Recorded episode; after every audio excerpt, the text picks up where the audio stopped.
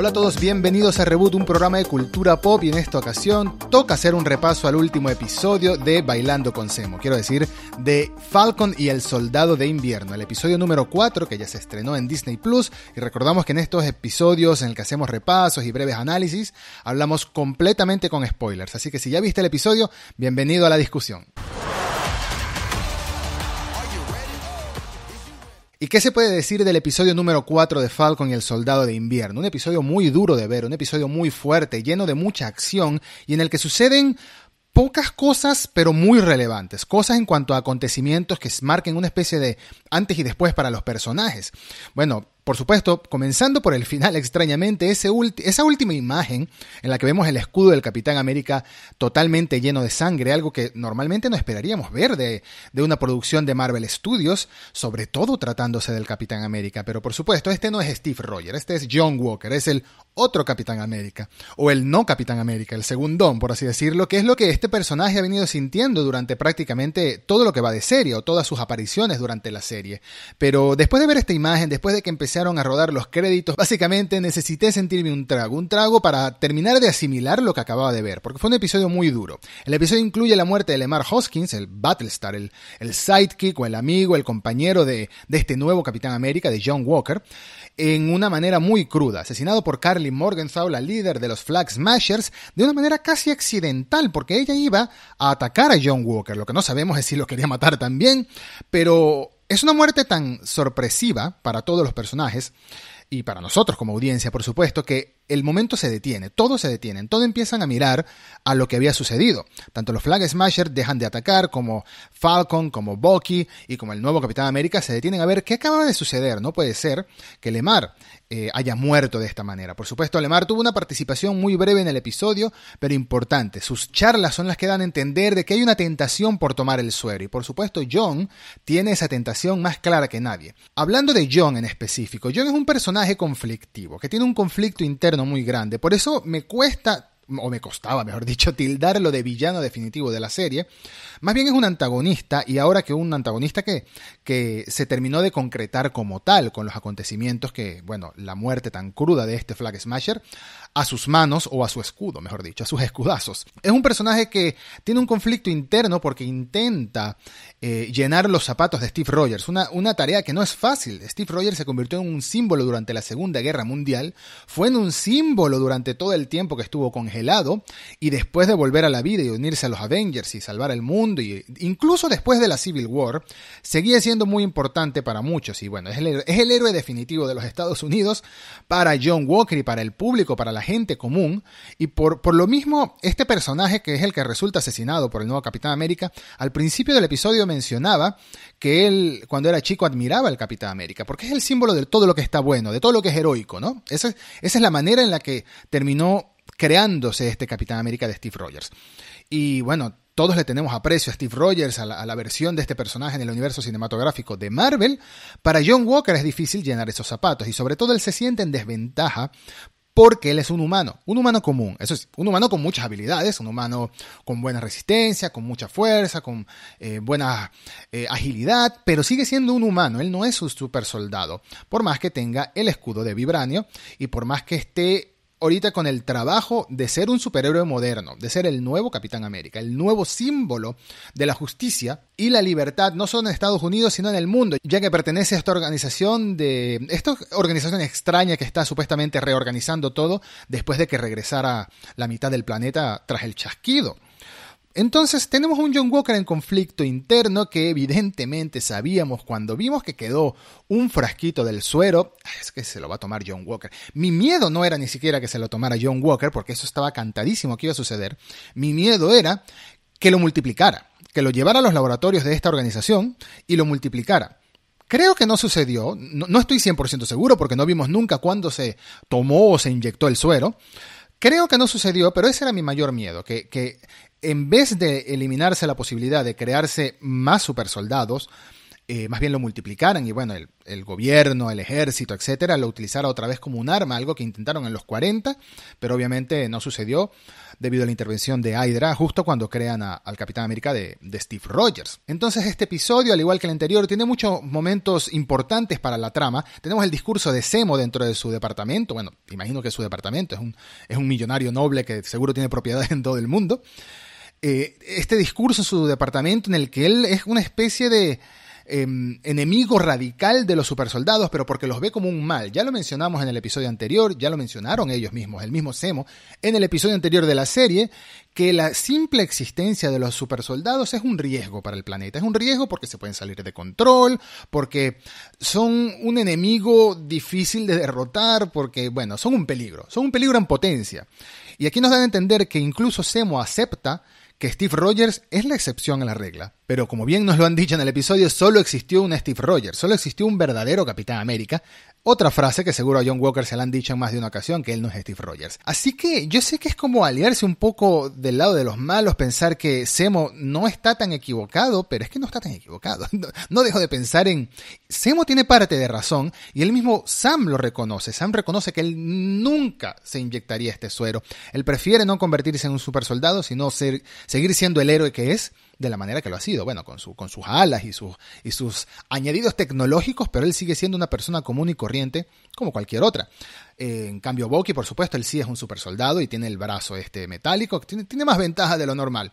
El, el, debate interno, la lucha interna de John Walker terminó haciendo que se inyectara el suero para tratar de no seguir siendo ninguneado por, por todo el mundo. Por supuesto, la escena en la que las Dora Milaje de Wakanda le dan una paliza tanto a él como a, como a Lemar Hoskins, como a Battlestar. Es otra escena que también terminó como de, de, de hacerlo sentirse un inútil, porque las Dora Milaje tampoco son super soldadas y aún así, entre este grupo, por supuesto son super guerreras, vamos a decirle las Dora Milaje, Aún así, entre este grupo le dieron una paliza, no valió escudo, no valió su sensación de autoridad, no valió presentarse como el Capitán América, no valió nada. Así que todo esto llevó a la inevitable consecuencia, que lo veíamos venir, de que John Walker se iba a inyectar el suero. Lo que no veíamos venir era su paso al lado oscuro, por así decirlo, de una manera tan radical. Pero el detonante, ¿cuál fue el detonante? La muerte de su amigo. Y esa última escena es un antes y un después para el personaje, para la historia de la serie y yo diría que hasta para el universo de Marvel, porque estamos viendo a un símbolo como el Capitán América matando de una manera ultra violenta y ultra cruda a una persona que por más que sea un flag smasher, que por más que las autoridades y los medios de comunicación los tratan de terroristas, estaba rodeado de gente grabándola con sus smartphones, publicándola en redes sociales y bueno, es algo también muy simbólico de lo que sucede en la vida real acerca de, los abusos policiales y cómo a veces salen estos videos que revelan la verdad de lo que sucedió o más bien dan a conocerlo porque de otra manera no se daría a conocer. Pues John Walker no hay manera de que se escape de que esta verdad salga a la luz.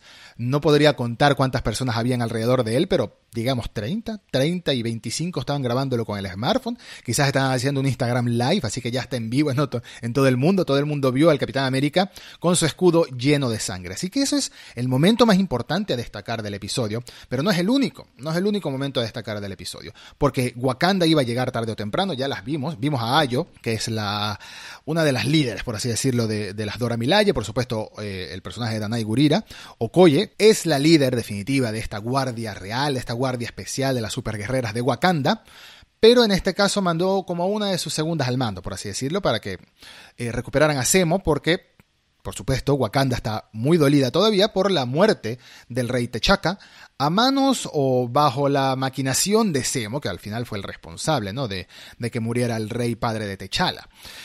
Entonces, Wakanda está molesta, las Dora Milaje no están contentas y, y, otro de los momentos más importantes y más impactantes del episodio es el comienzo justamente, en el que vemos un flashback de Bucky en Wakanda, todavía luchando con lo que sería su, su, su, lavado de cerebro por parte de Hydra, ¿no? Toda esta programación que Hydra le había hecho durante tantos años y lo habían utilizado como un asesino durante tanto tiempo como el soldado de invierno.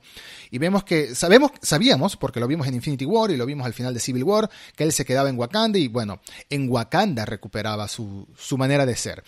Pero nunca nos lo contaron. Y estos breves 60, 90 segundos, 120 segundos que duró la escena de Ayo y Boki en Wakanda, nos dieron muchísimo trasfondo de lo que sucedió ahí, de esta terapia, vamos a decirlo de alguna manera, de este tratamiento entre mental y espiritual incluso que llevó a cabo Boki de la mano de las Dora Milaje, de la mano de Ayo específicamente, de esta Dora Milaje, que lo liberó, porque al final le dice eres libre. Y ver a Boki llorando de esa manera, se siente como que se le quitó un enorme peso de encima. No todo el peso, porque ya sabemos que él todavía tiene este remordimiento de, y, con bases de todo el daño que ocasionó, incluso bajo el lavado de cerebro de Hydra, pero se le quitó gran parte del peso, más aún al saber que las famosas palabras claves ya no funcionaban en él.